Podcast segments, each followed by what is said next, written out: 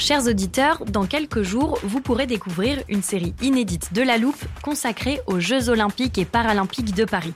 À trois mois de la cérémonie d'ouverture, on s'est demandé comment réussir ces JO. Les transports sont-ils prêts à affronter les milliers de touristes? Le dispositif de sécurité est-il suffisant? L'enthousiasme sera-t-il finalement au rendez-vous? Pour répondre, on plonge durant cinq épisodes dans les archives des éditions précédentes, accompagnés des journalistes de l'Express. C'est à retrouver à partir du 13 mai sur toutes les plateformes d'écoute. It's that time of the year.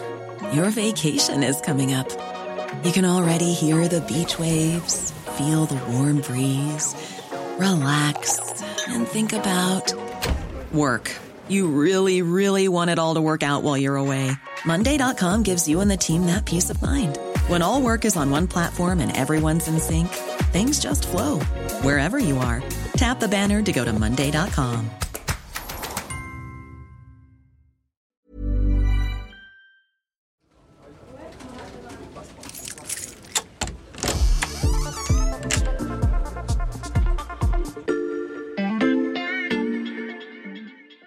Salut, c'est Charlotte Baris. Bienvenue dans l'armoire de la loupe. Cette semaine, vous allez tout comprendre sur Une assemblée constituante Voici l'Assemblée constituante. Cette assemblée constituante, C'est une assemblée qui doit être constituante. une assemblée constituante. l'Assemblée constituante. On va parler d'histoire et de politique et j'accueille donc Olivier Perrou, grand reporter à l'Express. Salut Olivier. Salut Charlotte. Une assemblée constituante, Olivier, j'imagine que ça a un rapport avec la Constitution. Oui, bien vu. Alors, c'est une assemblée qui a euh, pour but d'élaborer une constitution. Euh, alors, elle peut être élue par le peuple, elle peut être désignée ou tirée au sort. Mhm. Euh, par exemple, en France, en 1789, c'est la première constituante. hein, on la connaît bien, celle-ci. Alors, pour rappel, il y a des États généraux hein, qui prêtent un serment, le serment du, du jeu de paume, Mhm. en juin 89, et ils rédigent une constitution qui met fin à la monarchie euh, et qui est basée plus ou moins sur les cahiers de doléances. Et ça, c'est un acte fondateur de la République française, c'est même un acte fondateur de la nation française en fait. Et aujourd'hui, l'Assemblée constituante de 1789, c'est presque un totem. Tu parles de 1789. Est-ce qu'il y a en France d'autres moments où on a eu recours à une constituante? Alors oui, en 1848, en 1871, en 1945. Euh, mais attention, hein, pendant ce temps de l'élaboration de la Constitution, l'Assemblée, elle est aussi législatrice. Mhm. C'est-à-dire qu'elle fonctionne comme une Assemblée nationale quasi normale. Euh, pendant que la Constitution est construite, euh, il se passe quand même des choses et il faut bien sûr voter les lois et Mhm. faire marcher l'État. Alors, on le voit notamment entre 1871 et 1875, ça dure tout de même cinq ans, euh, et on se dit que heureusement euh, la France n'est pas immobile pendant tout ce temps-là. Mhm. Euh, mais il n'y a pas qu'en France hein, qu'on fait des constituantes. hein. Il y en a eu dans les pays nordiques. On peut aussi citer la Bolivie, l'Égypte, la Suisse, la Tunisie, le Venezuela. Bref, il y en a beaucoup.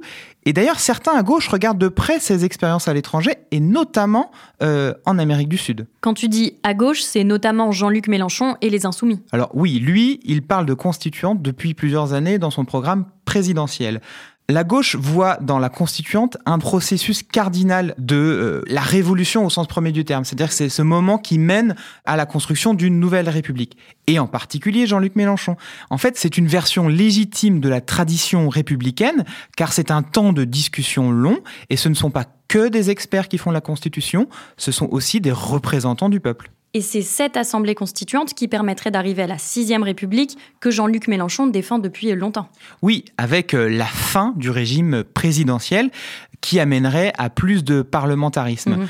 En fait, la cinquième, c'est un peu un contre-modèle. C'est-à-dire que il n'y a pas eu d'assemblée constituante pour établir la constitution de 1958, Mhm. et ce geste-là en particulier avait été considéré comme le plus anti-républicain de la part du général de Gaulle. Les gaullistes aujourd'hui s'en défendent. Ils disent que le projet de constitution de 58 a été soumis au vote, au référendum. Donc il a été voulu par les Français Mhm. et il serait de fait bien plus républicain qu'une simple assemblée constituante. Olivier, comment fonctionnerait l'assemblée constituante voulue par Jean-Luc Mélenchon Alors tel que l'entend Jean-Luc Mélenchon, il est élu président, sous la cinquième donc, Mhm.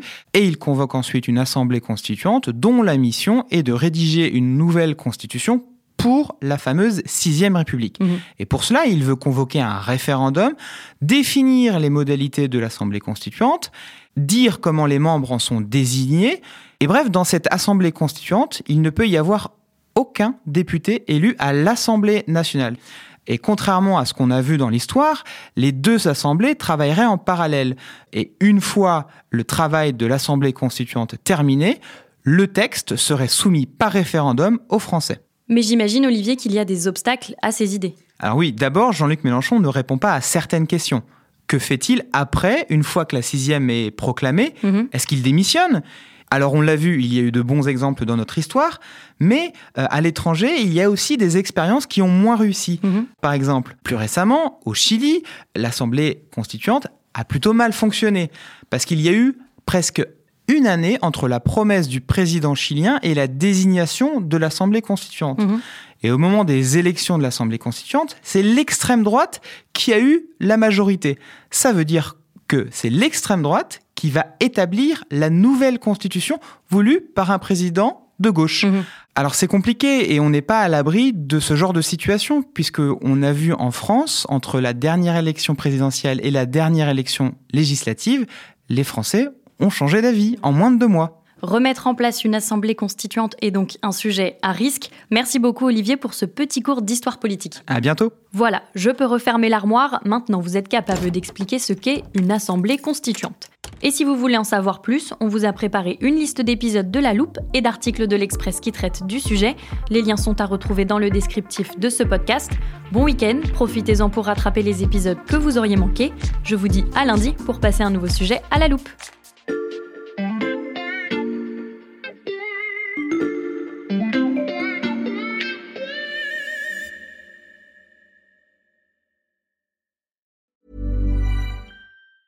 A lot can happen in three years, like a chatbot may be your new best friend. But what won't change? Needing health insurance. United Healthcare Tri Term Medical Plans, underwritten by Golden Rule Insurance Company, offer flexible, budget friendly coverage that lasts nearly three years in some states. Learn more at uh1.com. Planning for your next trip? Elevate your travel style with Quince. Quince has all the jet setting essentials you'll want for your next getaway, like European linen, premium luggage options, buttery soft Italian leather bags, and so much more. And is all priced at 50 to 80% less than similar brands. Plus, Quince only works with factories that use safe and ethical manufacturing practices. Pack your bags with high-quality essentials you'll be wearing for vacations to come with Quince. Go to quince.com slash pack for free shipping and 365-day returns.